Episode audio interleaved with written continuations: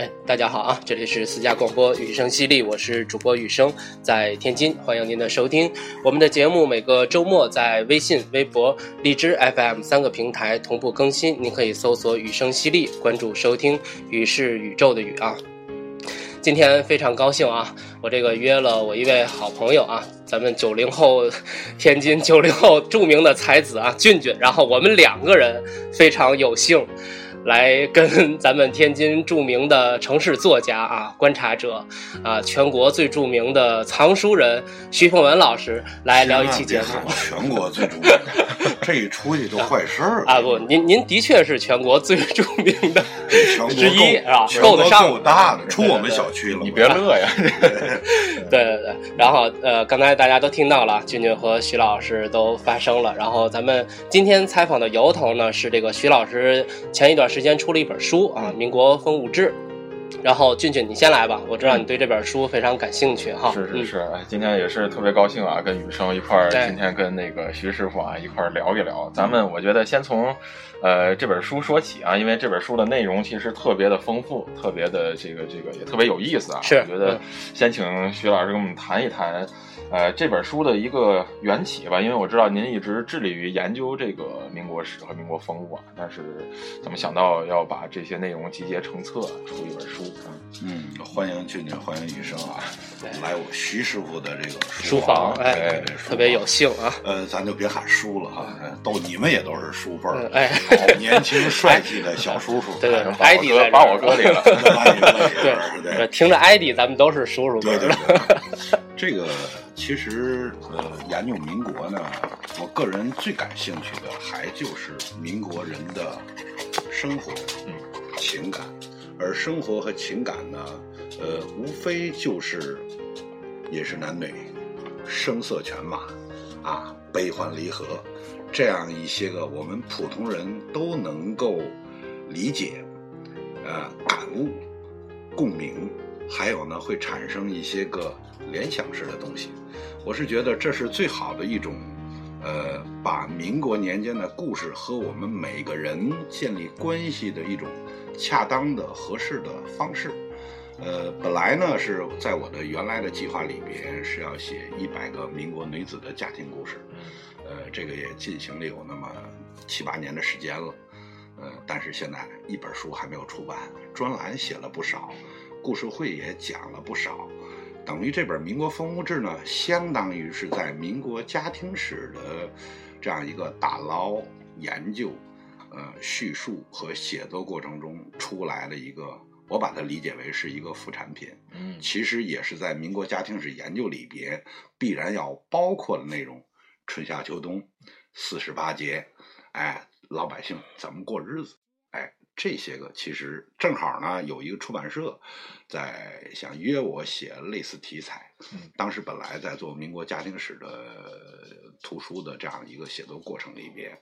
我觉得正好这个题目又适合，呃，再进一步的开掘一下，看看民国年间的人们，呃，日常生活是怎么过的，然后按照春夏秋冬，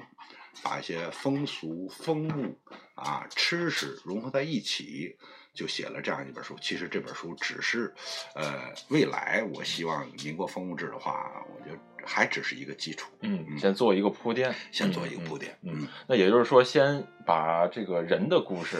呃，先往后放一放哈，先研究一下风物。嗯呃，其实人的故事和物的故事都融入在里边了，都融入在里边。但是《民国风物志》呢，侧重是写物的，是人们的生活的，就是物日常的物质生活。然后人的故事可能会更多的涉及到一些个，比如说一些家族、一些个城市，还有他们曾经经历过的，呃，按我们现在来理解这种现代化的、摩登的、时尚的都市生活。而这些个生活呢，可能，呃，在某个特定的年代里边，或者某个特定的人物身上，会有不同的变化，那是一种个性的表达。而民国风物志呢，不聚焦在某一个人或某一个家庭、某一个城市上，而是一种相对共性。民国年代大致的，嗯，北方，哎，到了这个季节，呃，冬景天儿，到底怎么取暖？天津怎么取暖？北京怎么取暖？啊，天津泡澡堂怎么泡？北京炮打长炮，大致是一个共性的描述。两本其实呢是交叉的这么一个写作的一构想。民国家庭还在做，其实就是线索不一样了，但是这些风物其实也都带着人的体温，可以没错没错，是的是的，嗯。那您这本书我看的体力是按这个春夏秋冬这个四时这么分的，是，嗯嗯。这个当初是怎么设想的？呃，其实民国风物志要写作内容呢，这本书的容量其实远远不够。但是在我写的时候呢，呃，一开始列的题目很大，可能大概有一百个题目，每个题目呢少则写三千字，多则呢写一万字，跟现在这书的体力这种差不多，少的也是三四千字，多的可能也有一万字。呃，但是毕竟书的容量有限，我希望将来呢，我记得我手头还有一套书叫《传家春夏秋冬》，啊，包括像台湾的。啊，台湾的这个汉生呢，也做过类似的一些个，国内现在也在做，包括我们知道二十四节气这次申报世界非遗啊成功，其实大家越来越关心，从当年那个，呃，我记得是上海一个女孩吧，拍那个二十四节气的图片，嗯，到到那个读库出版相关的一些个，包括现现在这些日历。包括这次非遗，大家越来越发现，这个时令虽然是农业时代传承下来一种文化遗产，其实跟我们每个人，包括我们每个人的生活，我们现在还在传续。可能很多东西改了，但这个东西在每一个家庭、每个人生活里边还有相关的生活上的关联。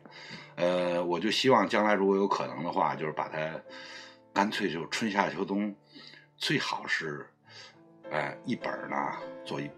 一个季节做一本儿，然后呢出彩图版的这个版本的黑白的图片质量稍微差一点，嗯，有机会希望能做。嗯嗯，你刚才提到这个图片啊，其实这本书当中这个图片应该是非常重要的一部分。是，嗯，因为很多这个民国丰富可能离我们现在生活稍微有一些远，然后这些图片能够让大家更近距离的接触到这些。风物啊，这些真实的这些民俗，是的，是的，因为就像我们普通人，如果了解一段历史，或者是我们基本上就像，呃，你叫他叫雨生，啊，你叫俊俊，你们咱们都是电台，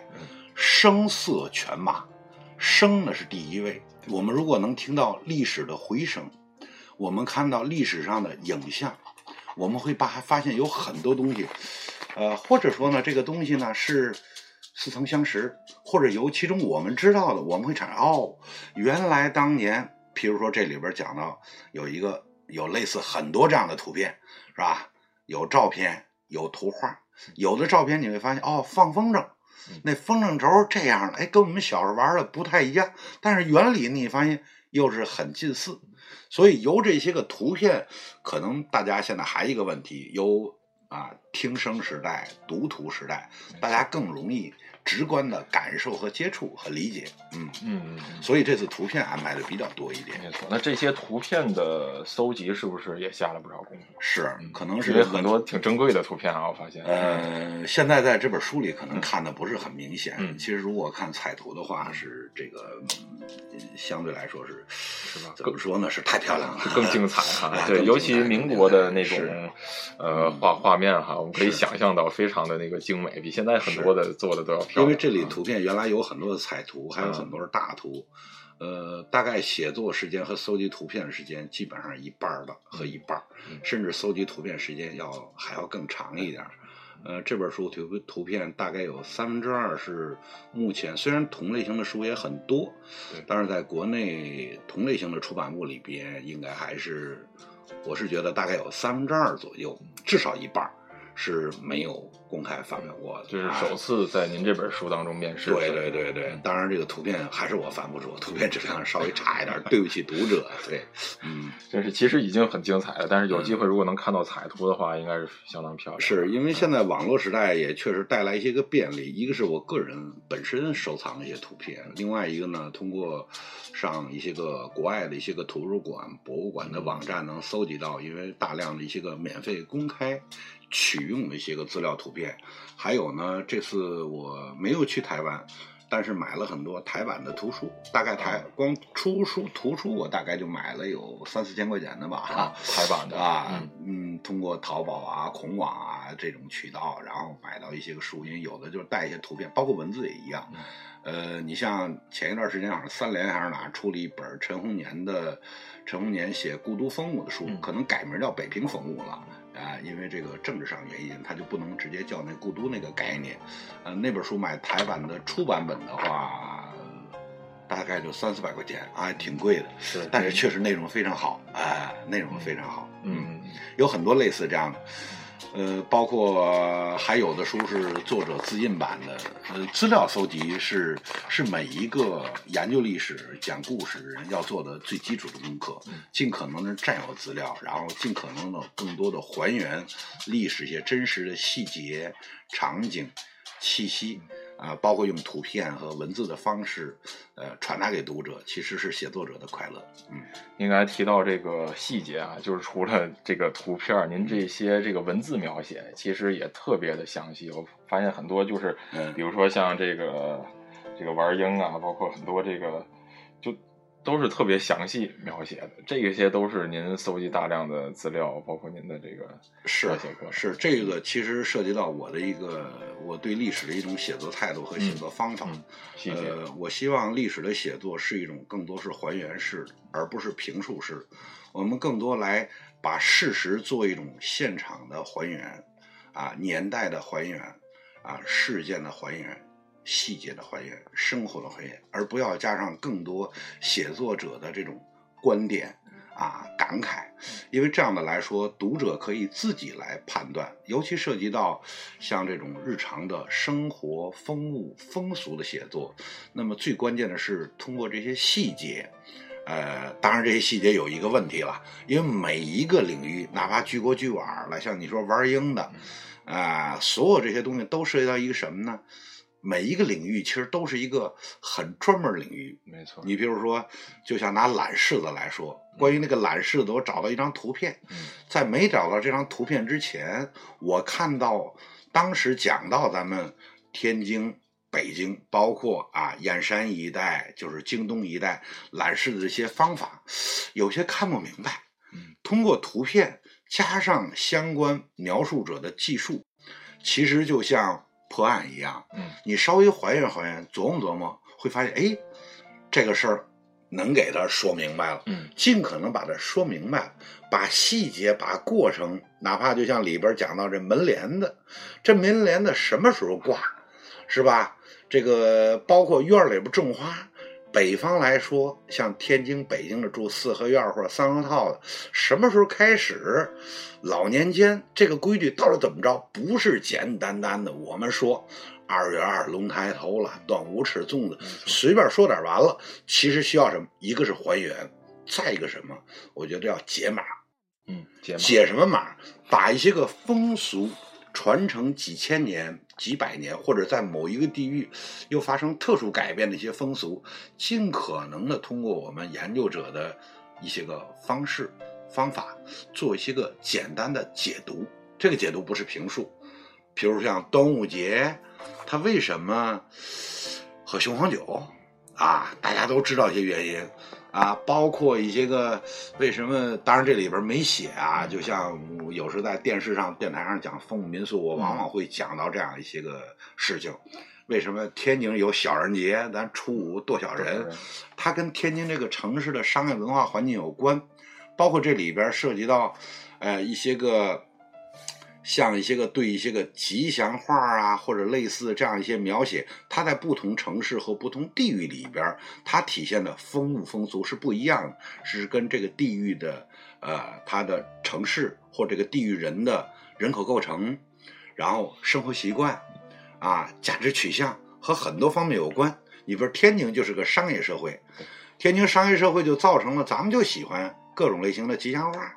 就各种类型的麻烦事儿。各种类型的讲究，当你发现这样一个文化基因之后，你去解读这些风俗风物现象，你会发现，哎，有的事儿能弄明白了。嗯哦，北京、天津为什么差别那么大？它是跟人口构成有关的。北京重政治，天津重商业。嗯那么就决定了两个城市在发展过程中有些个风物民俗取向、表现、特质就出现了差异、变异，甚至一些特殊东西，包括里边讲到中秋节的兔爷儿，就特好玩的一个事儿。北京这中秋节这个兔爷儿，这个到现在好像一些个北京一些庙会上还在恢复，到咱天津就不行。对，而且就不行呢，这个呃，因为它本身是个不好的词儿。天津人一说兔子，我们都知道是对某一类特殊人群，他的一个市井的一个蔑称、蔑称、血称啊，一个非一旦给带上这样一标签，就很不好。原来我们在成长过程中啊，我们都知道这说法，哪个年代开始怎么倒？是其实这里边就讲到了三十年代天津的大公报上和风俗调查里边就讲到天津的老少爷们们就对这个有看法，有看法之后，他这个东西慢慢的就形成一种民俗者约定则俗成，就形成一种舆论和舆情。那这个再摆兔爷儿就容易被人笑话，所以在北京兔爷儿到了天津得了。这个风俗曾经天津拜过，后来就没有了。所以很多风俗风物这样去理解，这样去解读就更好玩了嗯啊！我尝试用这样一些方法，嗯嗯就除了细节之外，您还抓它背后的很多呃，就是文化的解密。解密传解码解码，其实这个就像我讲故事也是一样，就是说我希望用到一种在国外叫解读学，叫解读学的方法。我们不做评论，做解读，呃，把它的逻辑线、故事线和情节线和背后的相关人、相关地域、相关年代，它之所以产生的因果关系、逻辑关系啊，给它做一些梳理，试着给它做一种我们当代的、过去没人说过新的解读啊。这是写民国风物志，呃，也是想。至少是做了一部分尝试，嗯可能我觉得还不够完整，容容量也好，写作时间也好，研究深度也好，可能多多少少，目前做的我觉得至少我个人还不是特别满意，嗯还可以做得更好。嗯，对，因为这个民国风物确实是实在是太庞大了。是嗯是是，我觉得您在创作这本书的过程当中，其实因为您对民国其实已经非常了解了，在创作这本过程书的过程当中，有没有一些惊喜，发现自己一些没有发现的一些点，给自己一些刺激？有的有的有的。其实大学我是学历史的啊，呃，大学毕业以后呢，个人的兴趣其实不是在民国，嗯呃，当时确实是在当代，因为八十年代大学生嘛，可能对当代的一些个东西更感兴趣一些。严格来说，那就不是历史了。呃，后来呢，就是我记得在九十年代初的时候呢，我开始更多的介入当时的天津的风俗民俗。我记得印象最深的，当时读清代乾隆年间崔旭的《荆门百咏》，当时我试着把《荆门百咏》像陈寅恪做那个柳如是考一样，然后从诗到史做生活细节化的还原和考证。其实民国风物志在延续了九十年代二十多年前当时一些想法。呃，现在看呢，虽然这本书只是在讲民国，不是单纯的讲天津，但是大概有五分之一到六分之一的风物民俗或者相关的事项是跟天津有关的。这是天津、北京、上海，主要是对对对，主要是天津、嗯北京、上海，也会涉及到广州啊，然后南方的一些个城市。可能因为我个人的兴趣，严格来说，这个稍微有点标题党啊啊，民国风物志涉及到的不是所有的地域。呃，但是确确实实呢，能够代表啊当时的几个南方、北方的一些个大的，其实主要是侧重是都市的和呃都市跟乡村相关联的一些风俗民俗，呃，有很多很多的惊喜。其实包括刚才我讲到的，就是说，呃，在解读的过程里边，试着把一些现象，就像咱们天津人、天津的听众朋友们都比较熟悉的，哪怕像不同季节的一些个吃食啊，这个你像咱们这季节的大白菜啊，啊青萝卜呀，这个季节的这个什么呃柿子罐儿啊，所有这些东西呢，其实原来我大概在应该是十五六年前就写过。当时想写一本天津吃食有关的书，那是三联刚开始出这类书。呃，我自己的收藏里边大概有一千多册菜谱和各种跟吃食有关的书，就好吃嘛，也是吃货，也是吃货嘛，对。呃，但是还想做一个，咱不光做狗食馆爱好者啊，还是想做点解读，呃，把天津这些个咱的吃货史做到书里。其实这个吃货，我当时真的就想写一本天津吃货，嗯，什么意思呢？这个吃货在这书里其实已经包括，包括什么货？譬如说，山货，啊，你像山里出的栗子，这里写了，啊，山里出的柿子，这里写了，还有什么货呢？这个海货，海货，这里也写了，对对大螃蟹，对天津人很重要啊。啊，还有什么货呢？还有一些个咱们天津叫鲜货，譬如说鸭梨，写了，啊，还有呢，天津的一些个。其他一些个小吃货一类的，我把它归为吃货。其实写这些东西的过程里边，在跟其他的一些地域做比较，这是给我带来最大惊喜。因为有些东西是有些东西十多年前写的文字，然后重新的再按照这个数字体力和要求，其实多少年以后再重写，重写的话，发现有些个细节在跟其他地域做比喻的时候，就往往会发现哦，这个东西。原来是这么回事儿，嗯，比如说，又到这季节了，我看今天那个公号上那个谁小刘加着一百那小刘刘洪杰又开始发，当时那是几年前采访我这个天津青跟北京白之争啊啊，这个就是这次就是这个发现，因为天津大白菜特别有名，天津青也叫天津绿，咱叫青麻叶绿麻叶，在民国年间最有名的其实是跟胶东白之争。当时胶东的白菜是最有名，但是为什么天津的白菜最好？跟玉河有关，然后又卖到上海、香港，都在那里水果铺里卖。包括后来到了北京，天津青，后来怎么一直到北京？是在写这本书的过程里边，我在地摊上正好淘了一本五十年代北京蔬菜品种的一个详细的一本小册子，就讲到那个是有实证说，一九五几年。北京从天津引种青麻叶，其实找到根儿，倒到点儿，就这种，呃，虽然说没有把它变成论文，只是甚至发在一些公号，甚至写在微博，甚至跟朋友聊天把它说出来，或者写到书里边，那好像这个没有首发权了啊。但是这个过程其实会发现，哦。这个历史的发现还是很快乐，嗯嗯，很多是就这种点哈，追根溯源，突然发现某一个问题是自己当初没有弄明白的，现在找着这个根据了，没错，有依据了，这个点就特别惊喜。没错，其实写历史、讲历史人、研究历史啊，就像苏文茂说，头只靴子扔下来了，这只靴子不知道多少年你才能捡起来，这包皮什么时候给它缝上？就刚才我说这个书的渊源，其实从我二零零几年。开始写天津的吃史，到二零一六年啊，出了一本《民国风物志》，可能以后还会做。然后包括有很多东西写了这么多年，这次哎，我发现哎，这靴子第二只靴找着了，找着了。但也有可能这本书我又在那儿给扔了一只靴子，什么时候再找着，还得有机会我就再做。对，那总有这个口是敞着，还等着缝没错，这是写历史、讲历史和写作的人，呃，他总要遇到的问题。遗憾也是愉悦，嗯，这是非常有意思的一个事儿。是，呃，就是您现在做这个民国的故事会，一直是哈，呃，线下的民国故事会和这个出书，然后包括您平时很多的注意力也都在民国这段历史上，围绕着它做。呃，就想问问您，现在您要做关围绕着民国来做事情的初衷是什么？您要把它做成一个什么程度呢？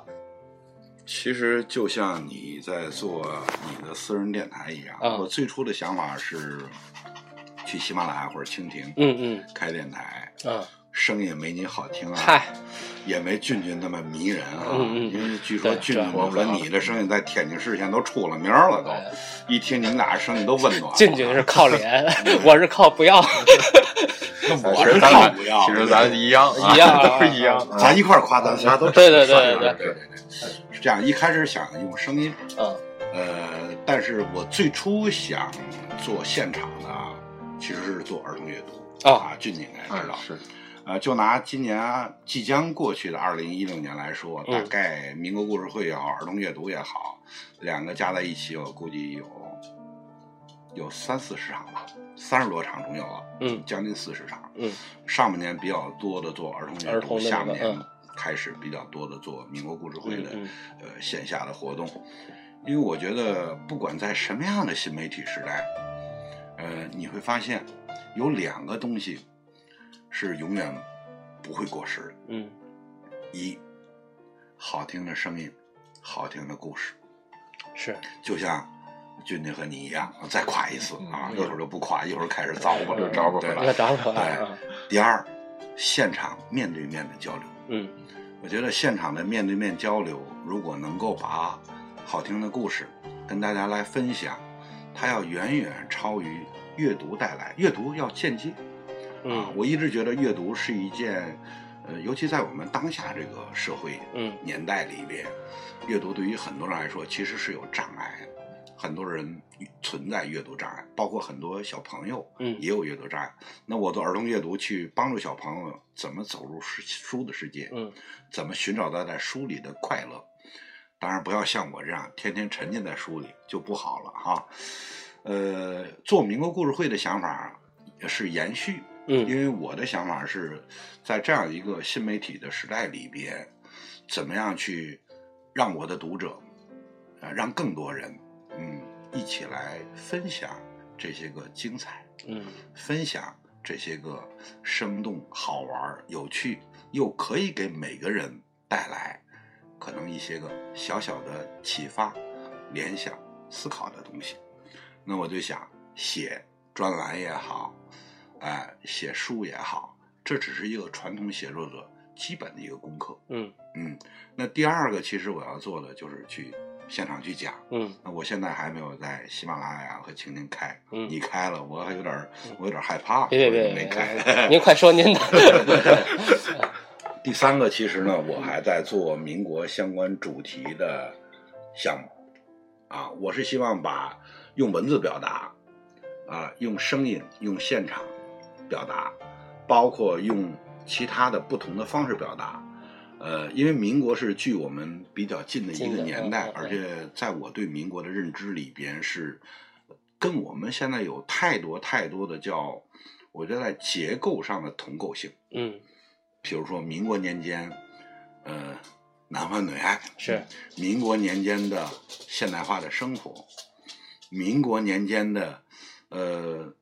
比如说涉及到我们每个人的像家庭问题啊、呃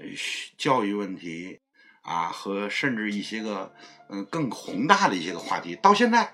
很多人依然能产生共鸣。嗯。那么社会上比较多的都是讲一些个民国女神，嗯。啊，那么往往会集中在某一个照片或某一个人物或某一段三角恋里边，三角恋里边啊，差点说成三角恋里边，这不是那意思，差不多其实连着呢嗯其实是恋，对其实是，都是勾搭在一块儿呢，是是一个链啊一个链啊、条。你们可嗯能有的听过我的，比如说讲徐志摩那个朋友圈，嗯。一下子就会把徐志摩、梁思成、金岳霖、呃张幼仪、陆小曼，更不用说林徽因若干人物，可能涉及到民国年代十几个大家都知其名，甚至知道一点段子、故事，或看过他们相关的公号，嗯嗯甚至一些影视剧的一些人物，见过一些关系。但是我会告诉你，除了冰山上这之外，还有更多的，还有他为什么这样，就是我说那套解读体系。嗯包括我上次做那个演奥运，嗯嗯。啊，一九零五年九月二十五号出生在咱们天津老城里，嗯。啊，这样一位现在在纽约刚过完一百一十一岁的宁波帮创始人阎锡或的后代的孙女儿，嗯。就这样一个人物，我记得在几年前我写在专栏里的时候，我也首先我用知网也好，百度也好，我搜看看都有哪些关于他的描述，发现在过去的一两年时间里，这个人已经成为民国的新的红人了。那我们就希望挖掘更多的类似这样的人物，嗯包括很知名的被誉为女神式人物，还有一些可能不太知名，会发现非常丰富多彩的，挖掘过来跟大家一起来分享。，OK，那您嗯这样去挖掘民国的故事，然后把它介绍给或者让这些故事走入现代人的生活中，您希望这些故事对现代人，或者说咱们这个以成功学为标准的这么一个社会氛围的时代里，希望它起到一个什么作用呢？其实我觉得您在这个是讲座的当中经常提到一句话，就是研究民国要和我们自身发生关系。是，嗯这个这可能是目前一个是现在在现场做民国故事会的，因为很多研究民国的也都是各地的，很多都是朋友，呃，有的他们都是知名的大 V、大咖啊，知名的一些个大学者啊，也还有一些个其他一些不太知名的研究不同领域民国的这个，就我也在关注他们的研究。那我民国故事会呢，可能是现在。在现场还算是做的比较多的，嗯他们大多数都是讲座形式。其实我还是分享故事会的方式。对，您这个更生动一些，可能是嗯唯一的故事，因为还加上了音乐、小提琴呐、对对啊嘉宾啊歌手啊旧时的歌嘉声宾啊，对对对服装，对包括对对整个的这个，包括吃食啊，各种类型的，应该就其实是民国故事秀。第二一个呢，就是我觉得是我在做民国故事会，可能嗯跟大家不一样的，就是，呃，刚才你们俩都在问这个问题，就是我希望让它跟我们每个人发生关系。对，嗯，包括产生怎样的化学反应呢？对嗯产生怎样化学反应？其实这是涉及到我们对民国的一个价值判断问题。嗯嗯嗯，它跟我们之间到底有哪些关系？是，我们怎么去选取这个关系取向？嗯。我认为最大的问题是两块儿，一个是我们现在每个人经常看到某些话，再说到一句话，叫什么？叫教养？嗯，教养啊，教养嗯。因为民国年间，它这个丰富多彩，啊、嗯。包括风月八卦，包括风云变幻，不管是从哪个风系列，你会发现，它是相对来说是在中国历史上从未有过的一些个人物，尤其是女子。为什么我集中会讲民国女子？嗯她们不光是不再裹小脚了，嗯她们开始读书，他们开始自由恋爱，他们开始选择自己的生活。我们仨虽然都是男性，但是在看到这样的女性的时候，一个会有心向往之的感觉，再会发现他们为什么会选择，因为是那个年代带来的自由度和物质生活条件能够满足这些个东西。嗯然后就造成了一系列的，你会发现这样的一些个，我们现在把它叫女神式的人物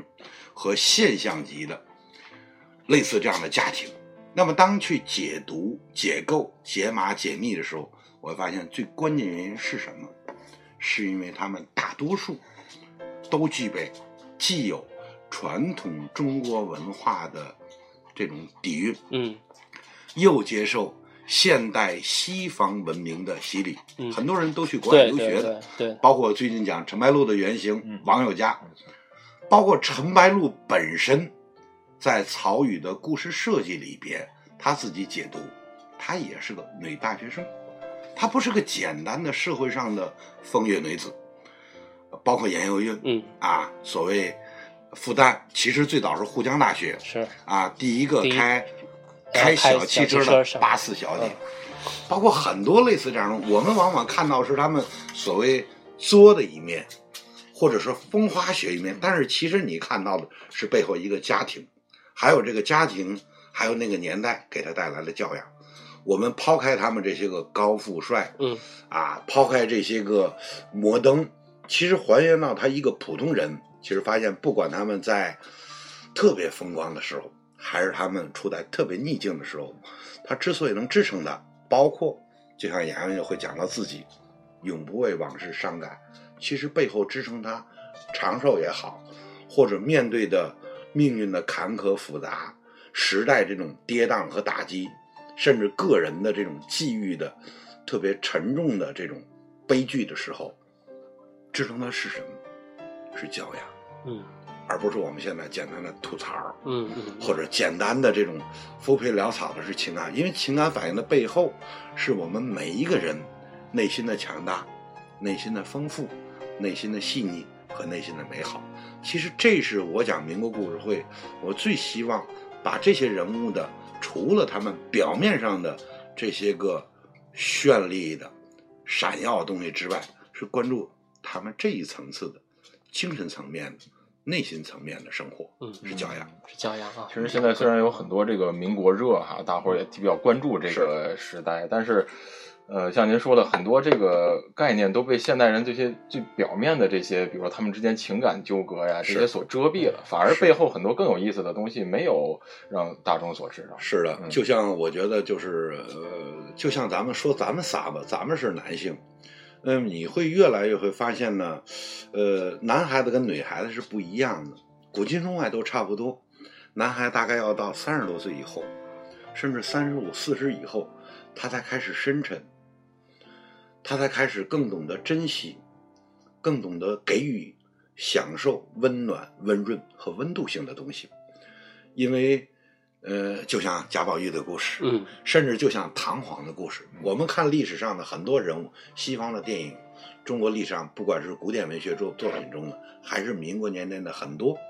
我会发现男人跟女人他会有一个时差，嗯，哎、这个时差，当我们其实我们第二个时差是什么？是年代的时差。我们看民国，在大多数的公众视野里边和呃媒体上传播的，点击十万加以上，阅读十万加以上，往往是哪些东西？是一些个可能风花雪月的东西，包括这些年的民国热背后有一种什么东西？包括我觉得要两种，一种叫过度美化，一种叫过度妖魔。其实我就觉得，为什么我说到男人到了四十多岁以后，他会温度一点，他会温润一点，他可以用自己的人生经历去理解那个年代我们心仪的女子，理解她的生活，理解她命，包括理解那个年代的男人，那个年代女人和他们复杂的情感生活，你就会发现，支撑他们的不光是呈现出来这些所谓的贵圈很乱，而是他们的可能跟我们一样的这种内在的这种追求，就像我们到看到台湾的林青霞的故事，王祖贤，这也是两个可以说你们经历过，咱们共同经历过的女神吧。我们不讲民国，你们看她之间的感情经历，包括起起合合。我早晨还在看王祖贤，他那几段复杂故事，好像说他最近准备，因为他住在加拿大嘛，嗯啊，好像准备是一心向佛了。嗯他讲到自己的叫前世的感情已了。为什么这样一位我们大家都认为女神式人物，她会这样？其实你会发现，不光是郝思嘉，不光是王祖贤和林青霞，当然王祖贤、林青霞是两种类型的情感的归宿，或者叫生活的归宿。包括民国年间，我们看林徽因，我们看陆小曼，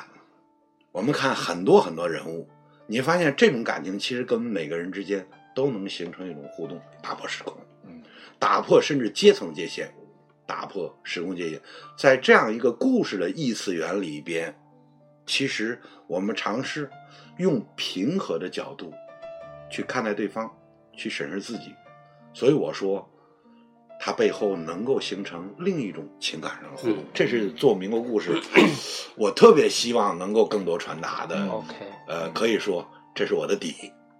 就徐徐师傅，别看是纯爷们儿，非常懂女人啊。聊完之后感觉爱书的人可能都很没错，情感非常细腻啊。嗯，就您刚才也提到，就是特别好的一个词儿，就是理解。我觉得就是抱着同情之理解面对这些历史人物的时候，我觉得这是呃民国和现在发生关系的一个基础。嗯，首先我们要理解它，这是一个基础。那么刚才提到了，就是呃民国和现在当代啊这个一种关系，但是我想您能不能谈一谈这些民国的故事，包括又回到这本书啊，这些民国的风物和您个人有没有发生某一种关系？能不能举一个例子？其实那个包括我的，你们也是我故事会的成员啊。是，对，为什么做故事会啊？其实做故事会的想法，其实我就想做，呃，做一个小那个，按照周作人说叫自己的小园地，就是跟跟很小众朋友，我们尝试，我们每个人可能生活经历不一样，我们年龄差异啊，不同类型的这种差异，能否找到某一种共同点？其实共同点的根本是人性。还有呢，就是在不管是写民国风物志也好，讲民国故事会也好，其实都源于就是我学历史，研究历史，包括后来也曾经浪迹各方啊，去重庆做杂志也好，跟余余秋雨一起写黔东南也好，包括没有实现的写晋东南也好，包括去北京做京片也好，包括回到天津做这样一个漂泊的移动的书房也好，其实我都在想一个事情，就是呃，我们每个人的故事，一个是跟我们的家族有关。也跟我们童年生每个写作者，每个人成长最大动力，其实我认为都来自于家族，来自于我们童年的生活经历，包括童年的阅读世界、幻想世界和现实生活给你带来的刺激啊、感动、好奇，包括压抑。我觉得这是我们理解每个人的一个基础。你发现理解很多现象都可以从这角度去理解。就像我这两天在看这个丁伯顿的那个谁。嗯那个佩小姐的那个的奇幻城堡，奇幻城堡嗯，啊，她的小时候经历就是小时候没事给关起来，她就难免产生这种奇奇怪怪的想法。我也一样，我是小时候其实也是一个，因为我的成长背景是东局子，就是天津也是中国近代工业文明的发源地。小时候在河沟里，那阵儿不叫游泳，叫洗澡。哦哦，就没事儿这时候猫个地雷，那时猫个什么铁棍子或者机器零件儿，包括没事儿那阵儿我的同学很多是天南海北的部队大院儿的孩子，就像姜文的《阳光灿烂日子里》一样、嗯啊。包括可以这么说，当时喜欢女孩儿嗯也是部队大院儿的，嗯像宁宁一样女孩儿。后来我还跟宁宁说这个事儿，啊，特别好玩儿一个事儿。然后我其实这过程里，我也我做了一个我们家族的一个画册，哦，您自己做的，对，一会儿我会送给你们，我应该有送给你们。哎其实，其实我觉得我们家是个特别普通的家庭，但是在这过程里边，包括在给啊、到我这一代，到我我孩子的下一代，包括就是我们这样一个大家族，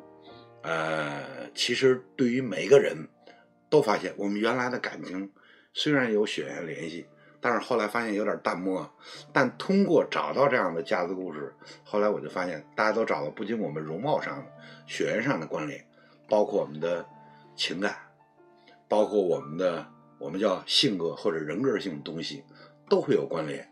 其实，呃，这个过程里边，呃，我都会建议很多很多的朋友，大家都试着去整理一点家史，呃，试着呢去听老人念叨念叨一些个老事儿，是，搜集搜集老照片，嗯。然后呢，哪怕我们不续家谱，我们做一个简单的，哪怕不印成册子，做成一个简单的家庭的，这样一个电子版的纪念册，PDF 版的，没错。然后我今年就打算把这个口述历史的事儿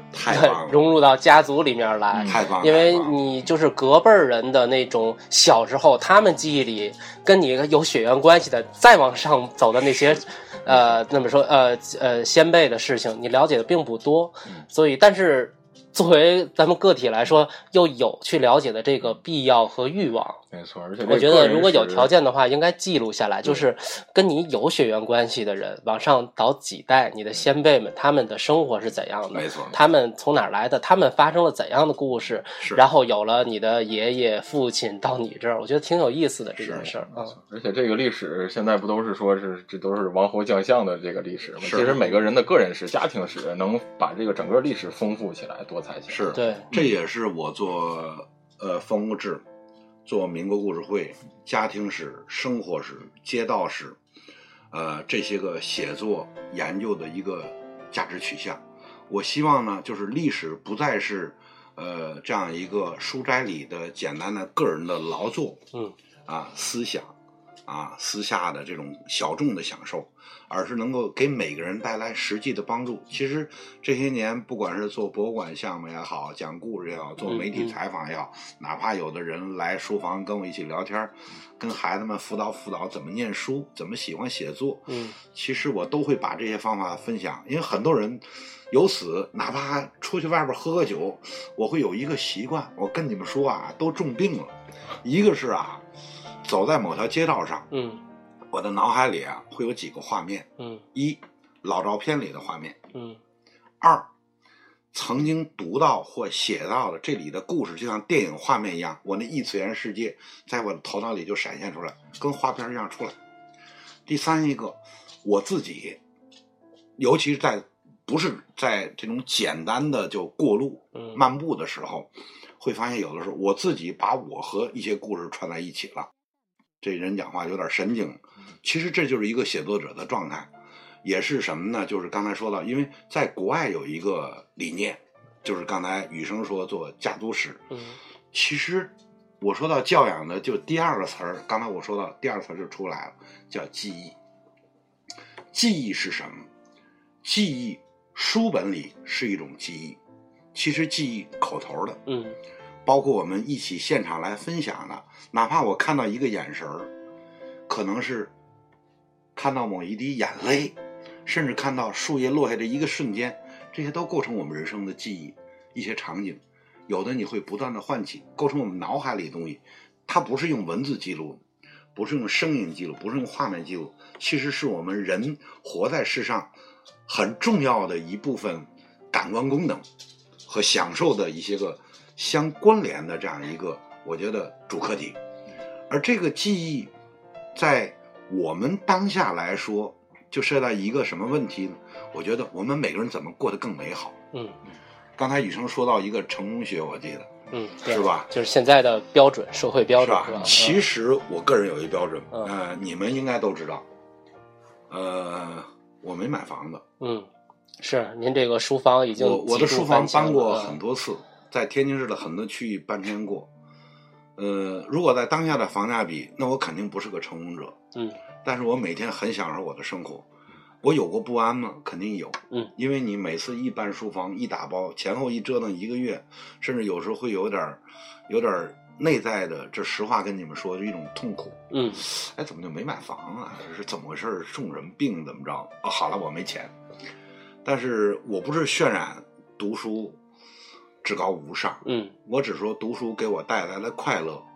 呃，就像前一段时间我们大学毕业三十年，我的一同学，我们喝酒时悄悄跟我说了一句话，嗯呃，女学生啊，女同学啊，说什么呢？他说：“凤文，其实我们也挺羡慕你。虽然我现在怎么怎么着啊，他是个四局级干部了啊，这个你相当于活过了很多次人生。”我说：“你懂我，喝酒。嗯 这话好，啊，这话好。啊，真的是我们就是刚才说到成功学，嗯。就医生说这，其实我们每个人有很多的活法。呃，家庭史、生活史、街道史、丰富史，其实讲的是活法。嗯。民国年间活法和我们现在活法，我们怎么活得更愉悦、更丰富、更温暖？嗯。其实，我就觉得我不是个简单的，只是个讲故事的人、写故事人，或者一个活在书斋人。我希望我是活生生的。嗯呃，包括要把这些东西传达给更多人，因为它真的美好，真的是特别美好。嗯嗯，民国其实只是很短暂的一小段儿是但是您为什么对这段时期这么感兴趣，或者它的对您来说魅力在哪儿？这问题可能有点大，但是您用简单几句话来说，就是最冲击您的、最感兴趣的点。嗯。最冲击我的其实是两块儿，嗯，一块儿是我，因为我们离民国最近，我是学历史的，民国有大量的照片、影像，我们看这些人照片的时候，我觉得能够就是有温度，能够感触到这些个文字和过去的文本性东西没有记录到这些东西，而这些东西可能是我身上多少还有一点比较感性的东西，我觉得能够跟我能够直接的我去，我觉得似乎我能感悟到它的更多内在的一些东西。甚至能触摸到那种感觉啊，就是能触摸到有温度的感觉，是这样的。我觉得历史，我希望它有点温度，而这种温度，英国来说，呃，更重要的、更重要的是，他们的丰富多彩和我们当下有着类似的地方。我们可能在现在，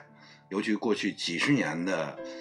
变化，造成了有些个文化，包括教养，包括记忆出现了断裂。我觉得民国是我们最近的一个，而且跟我们每个人的家族很快就可以很直接建立关联的这样一条通道，嗯，是不用异次元穿越太远。这个特别打动人，就是用不了多长时间，你跟他就有产生联系。是是人关像系了。我呃，我爷爷啊已经去世了哈，嗯他是一九二一年生人，然后我小的时候会听他说一些就是普通的就是那个时代从农村向城市来移民的那个时代的人的一些小故事。我当时就感觉，哇塞，其实就是几十年前的事儿，就就就是一个时代已经过去了是啊，嗯，特别有温度。我写过类似很多这样的故事，然后我会怎么写呢？嗯我会讲，譬如说他是河北农村来的，当时因为有大量的回忆录，回忆录它能够还原很多历史细节，怎么坐火车，嗯然后到了村里边又怎么坐驴车，然后村里当时是什么情况，有多少家店铺，呃，隔壁老王家他们家做什么买卖了，然后哪年闹蝗灾，哪年闹水灾，有大量的信息，就像电影一样可以还原，它就好玩。也就是鲜活这个东西，就是鲜活一鲜活了就特别有就意思鲜活，甚至有的时候我会请一些朋友，举个例子来说，外地朋友，我会有固定的根据不同朋友接待点儿。嗯，金刚桥虽然是二十多年前给拆掉了啊，当时我也在现场。然后我们知道，当年的大经路，也就是现在的中山路，嗯是当年天津，也是河北省的政治、经济、文化、教育的中心。啊，那我曾经看到，就是你讲到讲到你爷爷，嗯嗯，呃，你们家是山东老家吗？不是，我们家是天津的，但是他是从南郊那个哦南郊咸水沽往河西，就是灰墩那个方向去不远跨对，不远但其实它是一个特别大的转变，就是从农民到工人的转变。是嗯是，嗯，我爷爷小时候在造纸厂，就是干活睡觉，在厂里面偷懒，被日本兵追着打，就这些事儿，有的时候会听老人。讲这事儿有意思。嗯其实我小时候就听过很多这样的事儿，嗯老毛子当年怎么着，然后日本兵怎么着，然后我姥爷是原来给法国人做法餐的，然后，但因为当年文革嘛，有时候不能讲，对对对我都偶尔听他我跟姥爷睡在一个炕上，他有时说梦话说出来了。小时候我觉得很神奇，这事儿怎么从来没听别人念叨过？直到后来很多很多年以后，我才倒起来，就像说金刚桥一样，有时候我就会在金刚桥那个有一个叫燕春楼，嗯嗯，民，国年间其实就有这饭馆，但是位置不是在这个位置。哦我还有燕春楼民国年间这个老的菜单儿嗯跑那儿请人去吃老菜，然后我就会讲到当年谁家谁家怎么在大经路住在哪哪哪儿，比如三界里，然后怎么过来啊，金刚墙当时什么形象，我就跟他拿嘴演一遍一样，告诉你来这儿吃饭吃的是什么。嘿，哎，他说老徐你这怎么弄的？我说看看书看的，就是这个好玩儿。普通的一件事儿，呃，历史会带给他很多的附加值，这个就有意思了。是嗯听您讲故事有一种哎，过去看洋片跟拉洋片那感觉啊，那画片儿一一幅一幅的在眼前过啊。是是，嗯好，那民国这段儿咱就先聊到这儿啊咱咱从民国往外走走两步，往外走走两步走两走两步走到。现实来。对，因为咱们跟徐师傅结识都是呃最近这一两年的事儿哈，呃，我特别就想呃，也是替好多朋友问，呃，咱们虽然熟，但是还是想知道八卦了。哎哎，您每天的日常生活都是怎样的？就早晨一睁眼儿到晚上睡觉，您都是要做一些什么事儿？这一天是怎么度过的？名人作为这么啊一样一位大学究，藏书人，铺垫那么多，啊，终于开始有意什么叫思了。啊大学究？我我一直觉得，呃，这是好词儿就像一开始你跟我说“城市作家”“城市观察者”这两个词儿是我自己给自己起的。啊是啊，这个，我基本上会给媒体纠正一习惯，不管是私家电台和公家电台。嗯呃，第一，我不叫民俗学者，嗯我也不喜欢别人说我是文史学者。嗯我自由职业，嗯嗯哎呦，咱哥仨有缘分。我自由职业整十年，呃，整十年。原来我是都是在体制内工作的，是啊，对，嗯应该还不错的工作哈。嗯、现在我觉得我我也不喜欢人家说我民间学者，民间嗯就不是学者、啊嗯，那我嗯可能叫独立学者。独立学者什么意思？嗯自己养活自己，嗯然后自己管理自己，管理呃自己供给自己，管呃管理和供给啊，这对两点，嗯那么，那怎么做一天啊？一天其实经常是，呃，要看在干什么活儿。其实是、我有一个习惯，呃，罗素，我你说我学究，那我就学究一下哈。哎罗素有一个说法，嗯很多人经常引用。民国年间有好几个人物是罗素主义的忠实的信徒，是叫三个无限。一呢是说人对知识的无限的、无穷的好奇心，我有。嗯二是对爱，对唯美无限无止境的追求，我也有。三呢是对人类无限的悲天悯人的情怀，嗯我认为我也有嗯，啊。这三点，呃，三个无限，当然我是把它原来的翻译做了我个人的一种解读嘛，嗯反正是原来英文我也没看，咱也不懂啊。这个每天或者是每一段时间，我觉得都像，嗯，活在一个活在一个时空里边，嗯。我要根据我做的项目走，啊，呃，甚至在某一个阶段做某一个项目，譬如我现在在做白蛇主题公园，嗯。最近就不光看白蛇的各种版本的电影电视，嗯。包括呃李碧华的青蛇，然后啊这个严歌苓的白蛇，这个李锐的重返人间，不光读文本，其实我的脑海里边也在构建不同类型东西。这种创作状态呢，呃，让我相对来说有点儿不太食人间火，但其实一。呃，我每天早晨起来第一件事儿，收拾猫狗。嗯我们家一红袖一天香，是啊，一猫一狗，一静一动。嗯、然后呢，我肯定要收拾我自己。嗯呃，出去我得上咱大和平这儿，嗯这儿早点铺、菜市场。我是耐生活的人嗯，啊，这是最有生活气息的地方。就是吃早点、买早菜、点逛早市，买菜，哎，吃有的时候在外边吃，回家吃。嗯嗯吃完之后，早晨咱天津人都是习惯，嗯吃的稍微多一点。吃多了以后怎么办呢？早晨就开始收拾屋子收拾猫狗啊。嗯。收拾完之后要看早上几点起的，最近是三四点钟起，有时候吃完了收拾完了，我得睡一觉。啊，然后又工作几个小时，嗯。可能中午呢又稍微吃一点，嗯。再睡一觉，徐师傅又睡觉，养生徐师傅，哎，新节目。啊，就是按段儿睡，啊，不固定。嗯啊，其实更多的时候呢，当然还有要做不同项目，嗯出去开会啊，是啊，当然大家都知道我最大的兴趣爱好，可能在全国像我这样的没几个。嗯，每周六每周六，嗯啊，不分不分在哪个城市，嗯因为大多数城市都是周六会有一个书市或者旧物市场，是，我会去淘书嗯啊，去去去淘一些个。呃，好玩的、有意思的东西，包括也会淘一些个原来有过的副本去送人啊。一会儿给你们俩选书啊。好嘛，这每回来这段就掐了，别播，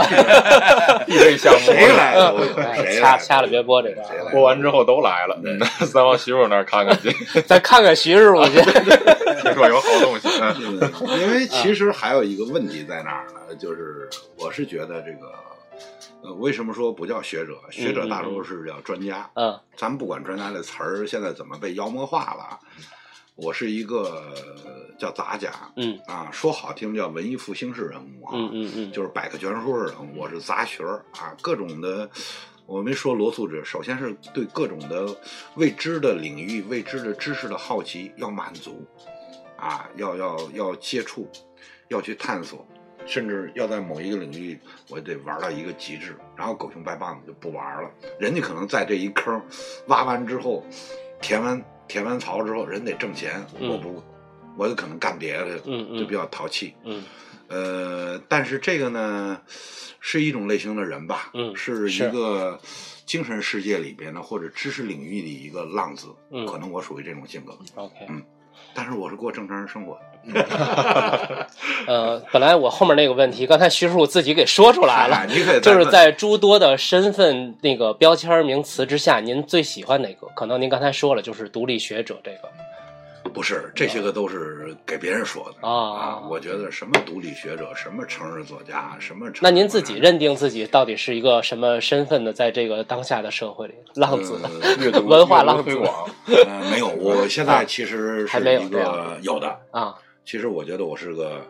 呃，虽然小时候是个特别腼腆的人，嗯，现在好像特别能白活了。看不出来了都，对，那也不能说我是个白活人，其实类似白活人的概念，叫什么叫故事人？故事人呃，自己有故事人，嗯嗯同时也愿意把自己知道的历史上的故事，嗯，用自己的理解跟大家一起来分享的人。是一个过去的故事和当今的人之间的一个桥梁，一个链接，这样的一个，分享。而且啊本身历史的英文嗯，明白。history 别人的故事啊，对对，就是他他的事儿，就是个讲故事人，就是一个讲故事人对对对，啊。嗯所以我觉得故事人是我给自己现在，呃，给自己我最至少在现阶段，最贴心的一个，呃，我觉得是一个最贴心词儿，咱就别叫什么专家学者这些个东西了。然后，嗯，刚才您也提到，您曾经在相当一段长的时间内是和怎么说呢？面对研究正史的这么一个环境下一直在生活，然后您才脱离了它，成为一个啊、民间的哈独立的这么一个呃学者或者说是观察者。您觉得这二者之间对您来说区别是什么？或者说您当时为什么要离开那个环境，走向了自己？我觉得我今天早晨在写这个《白蛇传》的文化解读的时候，我列了一百个关键词，嗯做了这种系列的文化解读，花了几个星期的时间。呃，我用到了一个佛教里的词汇叫溯源。嗯那我不讲溯源，但是我相信我们人每个人来到这世界上，他会有他的一个，他会有他一个因由或者有他一个使命。呃，我小时候真的就是一个比较抑郁的，啊然后比较偏幻想的这种小男孩儿，当然也也很淘气。那个年代男孩子没有不淘气的，呃，反正小时候很多老人就说这孩子将来可能就就跟别人不一样。嗯呃，那么我在体制内的生活的时候，我觉得我很多次都不一样。虽然我在体制内都是不错的员工，是。甚至不错的呃中层领导，嗯嗯。甚至不错的未来的可能要重点培养的对象，嗯。但是他不喜，我不喜欢，嗯。不喜欢。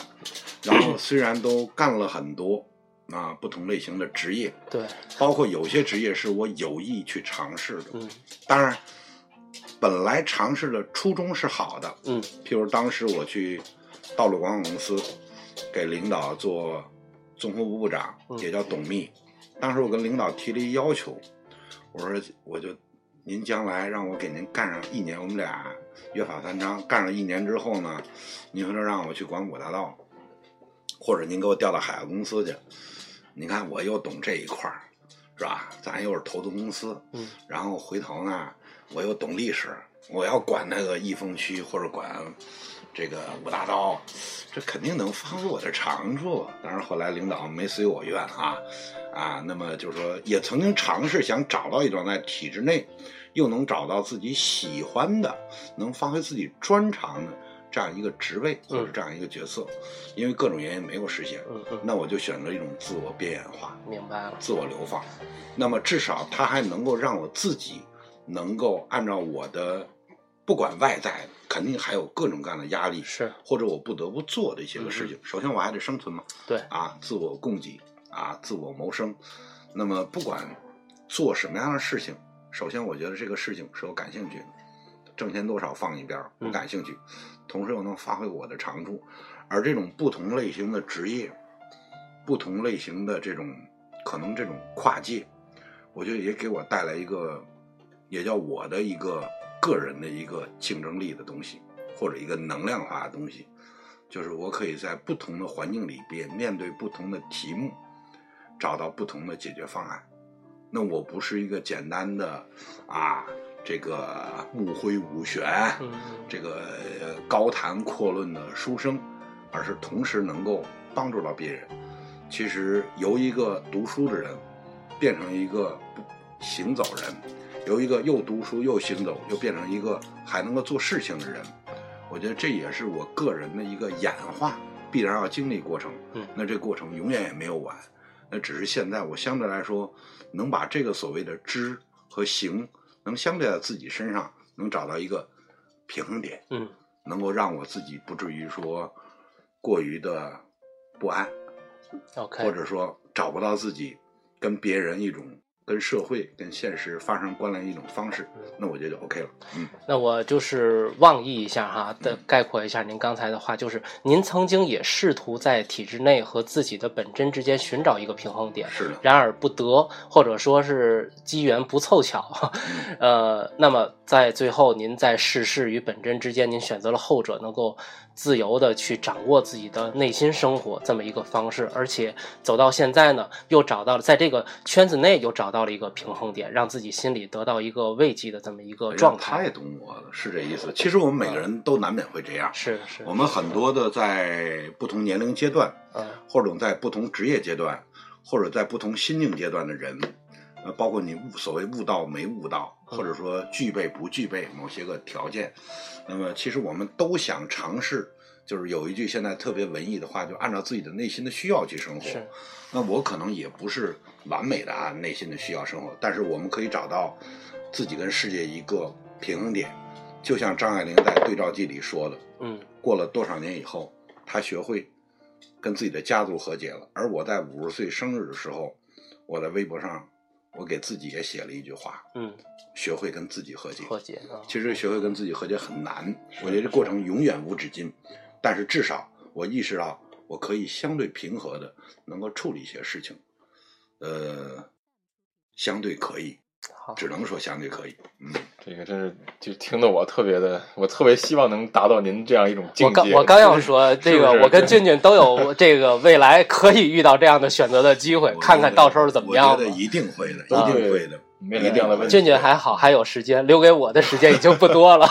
你说是留给中国队的时间不多了吧？我比中国队惨，其实。呃，咱们换一个呃，貌似轻松的话题吧，好吧？呃，您是在天津生人，也在天津，就是一直处于一个长期生活的这么一个状态。这个过程中呢，您在北京求学，然后在。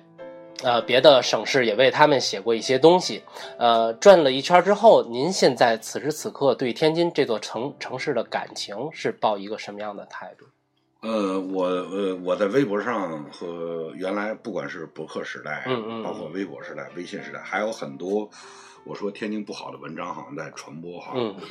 呃呃，年轻的时候跟现在的心境是不一样，嗯，年轻的时候我差不多。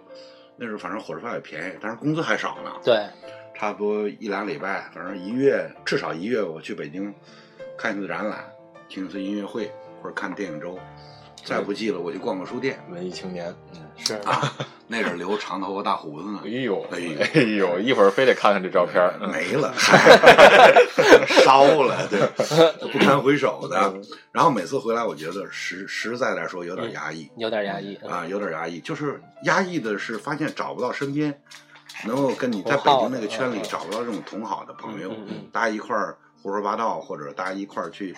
哎，你也喜欢这书啊。啊，你也喜欢这人啊，你也听崔健。当然，现在崔健已经成为大众偶像。对对。那个年代很多其实还都是很小众，先锋，很多东西都是很小众，现在都已经大众。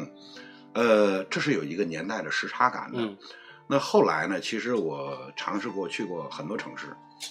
呃，很多地方。嗯。呃，甚至想过在某些地方就是就停留下来。啊。当然，我跟我的另一个朋友呢，许知远啊，我们有一个共同的想法。其实我到现在还这样想。嗯。啊。天津，我在天津生，嗯，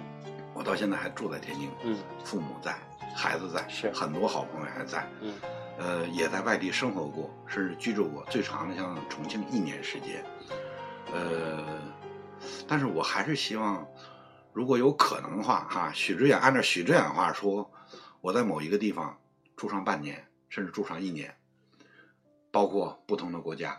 不同的城市，我还想有机会，嗯。如果那样子来说，可能是我真正的内心的需求。同时我去写它，同时我去生活它，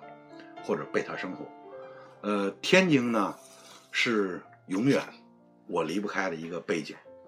我对这个城市，我希望用一种观察的、嗯，梳理的，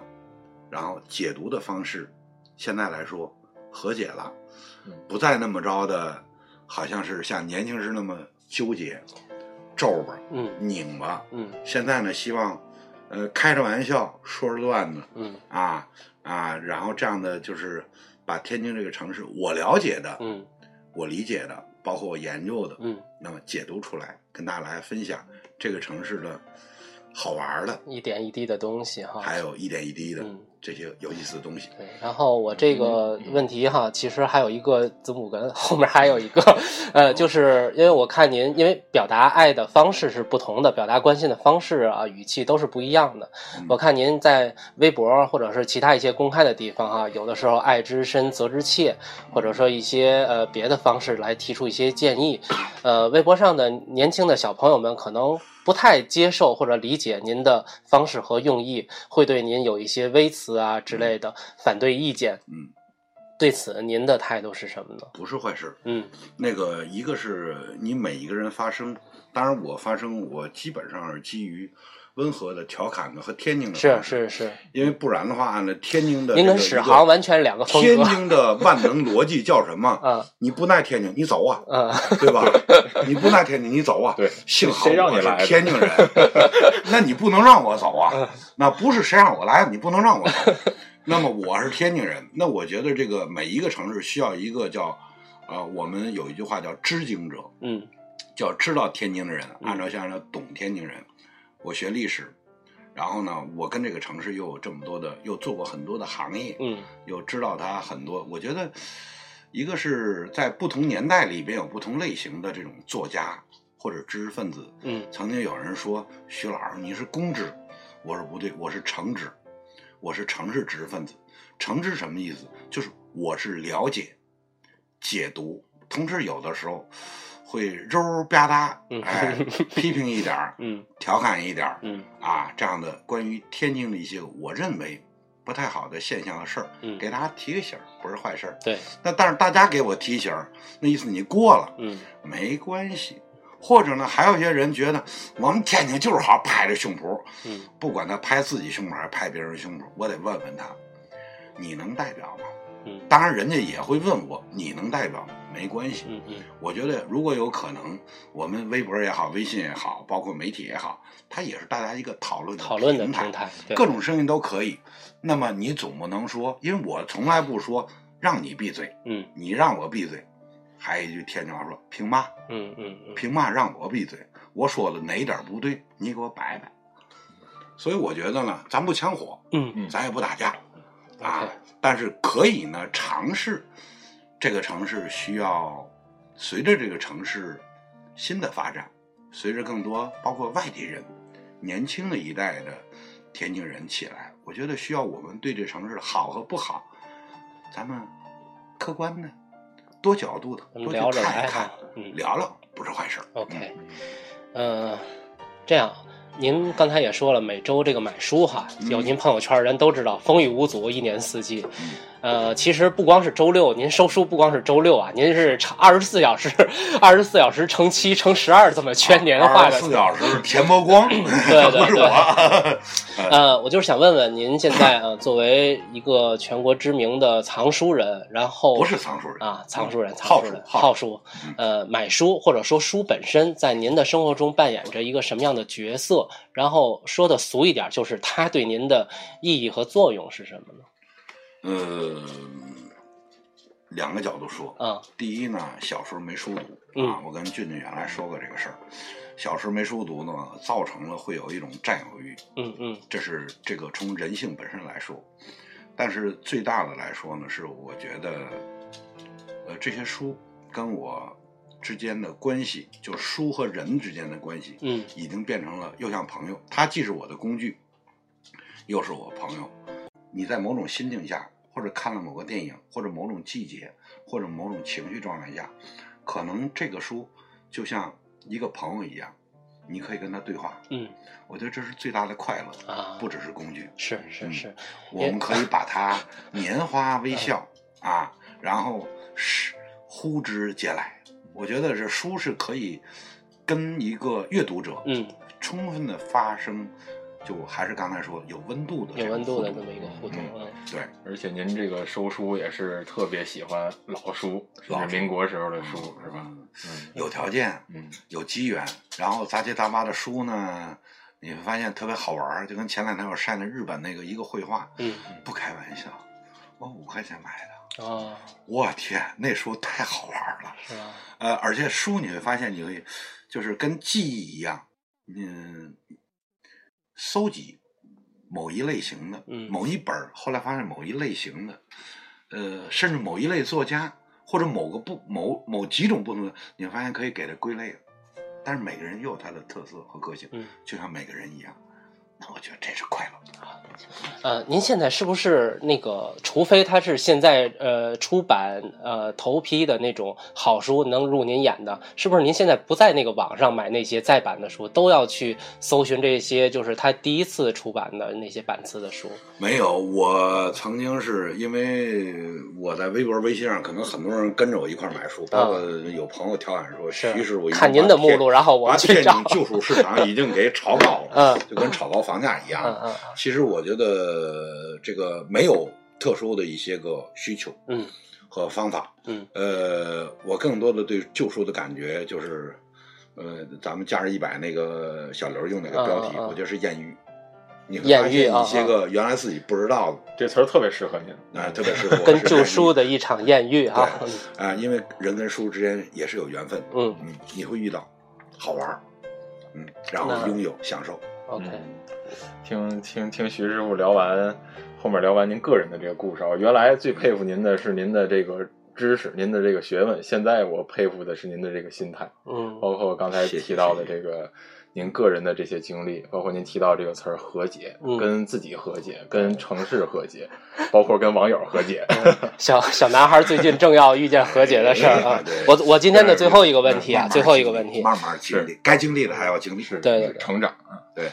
呃，徐师傅，您希望就是最理想的一种生活状态，在若干年后最自由、最本真的一种生活状态是什么样子的？大概那是要在您什么时候？你想过这个我？首先把你刚才那个那堆那个上了上膛的子弹给你卸下来，嗯嗯，把罪都去掉。把罪都去掉。嗯嗯二十年前到十年前，嗯我有一个认识的一个做房地产的老板，嗯呃，两次。第一次呢是在利顺德的酒店里，他包的房间；嗯第二次在丽思卡尔顿，有一次我们喝酒，他都在问我类似的问题。他说：“凤文，你到底想要什么样的生活？啊，你不就问这个问题吗？”对，其实最想要的生活，我当时回答跟你回答你是一样的，嗯就是我想有一个完整的属于自己的书房，在书房里边不是光我自己享受，嗯有更多人一起来享受，包括我现在的书房，包括今天的，还有可能是明年的，嗯我都想这样去做。我不想这些东西藏书，我为什么不叫藏书架？不是密不示人，明白。都可以拿来跟别人分享，都能拿来使，拿来用，拿来看。当然不一定都能拿来送。然后呢？这真成境界了。然后呢？如果这过程里边，你的身体、嗯精神、嗯写作能力能够保障你还持续的在写、在说、在分享，嗯那我觉得就更好。那就是我有不仅有场景，也有工具，嗯还有能力，能够跟别人分享。我可能这辈子永远是一个地域的或某一领域的可能不怎么样的一个好作家、大作家，嗯但是我希望自己成为一个我自己认为你能做的很棒的好作家。就像我那天在写一个专栏，叫尼尔·盖曼，美国也英国出生的著名的这个奇幻文学好莱坞现在大明星。其实我们不同年代的时候，我也有过这种困惑。嗯就像你说到你对职场或对自己未来人生，就像俊俊刚才说和解一样的，什么困惑？就我还能写吗？如果现在不写，或者现在不做，我会怎么样？难免的会在那里辗转反侧，一夜无眠。嗯这个时候，有时候在写的时候，写的特别疲惫的时候，我也会有类似崩溃的情况。写作和在精神世界中探索的人，因为他永远没有最，只有最累、嗯最辛苦，在某一个时间点里。但是你得到的快乐，如果只是自己享受，其实我认为这是最大痛苦。所以我愿意将来的书房也好，文字也好，宁波故事会也好，嗯有更多人一起来分享，影响了更多人，让每人变得更美好。哦，您这个我不一定最美好，别人更美好。太棒了，我觉得我就像一个书房里的传道者一样，真的，我就觉得这就是这辈子我他妈就值了。哎呦，受教受教，真是真是实实在在嗯，不装，真是如此。嗯，这个我觉得这期节目我得反复的听，反复的领会其中很多的东西。别的你还过圣诞节吗？你你感觉怎么样？不错不错，挺好。那这样，咱们简单的收个尾啊。咱们这期节目播出的时候，应该是在冬至前后。冬至是我这一年里最喜欢的一个呃时令咱正咱们又首尾呼应了。首期开头咱们就说的这个时令的事儿。指令对，对，那就冬至您给朋友们送一句话吧，作为咱们今天节目的结尾，好吗？嗯。这个冬至呢前后又恰恰是我们叫岁末，嗯，也叫，年初，是。我们是回顾总结时候，呃，也是我生日前后啊。我一到这时候，情绪就会有一点小小的波动。您这一年一次，嗯，一个月谁吧，谁一年谁一个月一次吧？我们也会有，我一周都一次桃书啊。嗯其实我特别想跟大家说，嗯呃，什么时候开始都不晚，嗯只要你喜欢，什么时候开始，不管是冬至、夏至，还是立春、立秋，我觉得一年四季，嗯我们都可以选择任何一个时间点，找到自己喜欢的事情，去享受它，去开启它。我觉得冬至不光是岁末，其实更多是我们对未来的一个对明年的嗯一种、对新的一年的展望。就像呃那首诗说：“冬天到，春天还远吗？”嗯，其实每个人都一样，随时可以开启新的美好，一种期待啊。新的美好。嗯，好。也希望明年咱继续听徐对师傅讲故事啊。呃，今啊天我艾迪也说了要结束了，你一说结束，他就他就结束。了。对，这就跟那个米高梅那大狮子一样，嗷我们这个呃艾迪狮子行，哎。，正好还剩软件还有最后一分钟，还挺热闹的。哎那今天咱们节目就结束到这里吧，好吧？非常感谢呃俊俊和徐老师啊，今天咱们一块儿完成了一期非常好、质节目质量非常高的这么一期节目。好谢谢徐师傅啊，干货太多了，对咱回去慢慢听。也啊祝朋友们冬安，好吧？咱们下周末再见，拜拜。好，再见。再见。嗯。